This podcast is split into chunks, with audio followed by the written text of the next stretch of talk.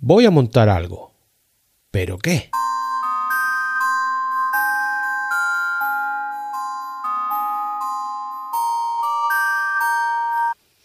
Mm.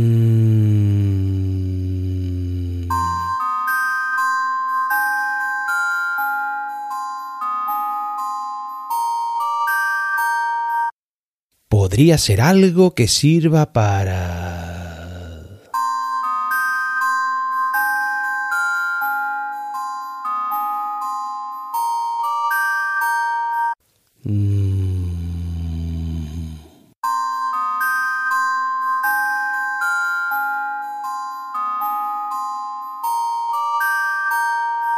Vamos, José, tú puedes.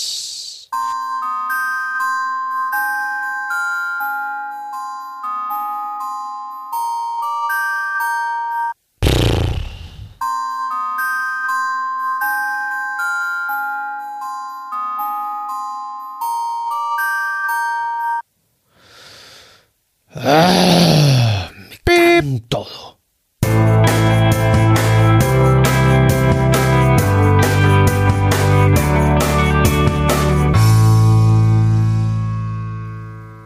Si quieres montar un negocio, pero no sabes de qué, no te preocupes, voy a intentar ayudarte.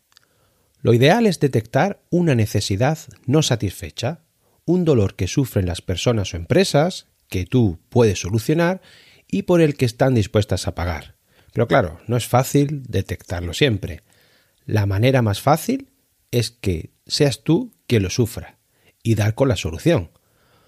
Por ello, quiero proponer una serie de técnicas creativas que pueden ser usadas para generar posibles ideas de negocio.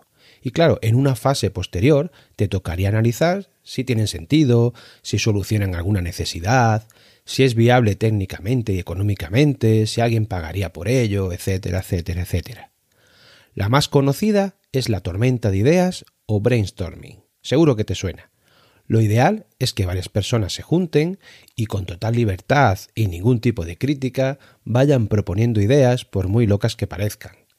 Lo siguiente sería ir analizando cada una con sus ventajas y desventajas. Las mejor posicionadas se pueden ir desarrollando siguiendo el mismo procedimiento de tormenta de ideas. Vamos con la segunda técnica. Se conoce como Phillips 66. En ella se busca un acuerdo razonado por los integrantes, divididos estos en pequeños grupos. Se explica el, el, tema o idea a tratar y cada pequeño grupo de personas discute hasta llegar a un acuerdo.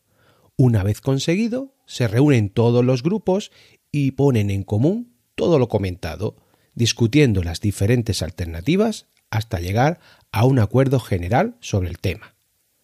A por la siguiente técnica, de nombre Delphi. Aquí lo que se busca es la opinión de expertos en un tema. A cada uno de ellos, de forma individual, se le pide su opinión por escrito sobre un tema o idea, que se recoge de forma anónima, ¿vale? No sabes quién ha escrito qué. Se recopilan y analizan todas las respuestas, generando un informe con las conclusiones generales, que se vuelve a enviar a cada experto.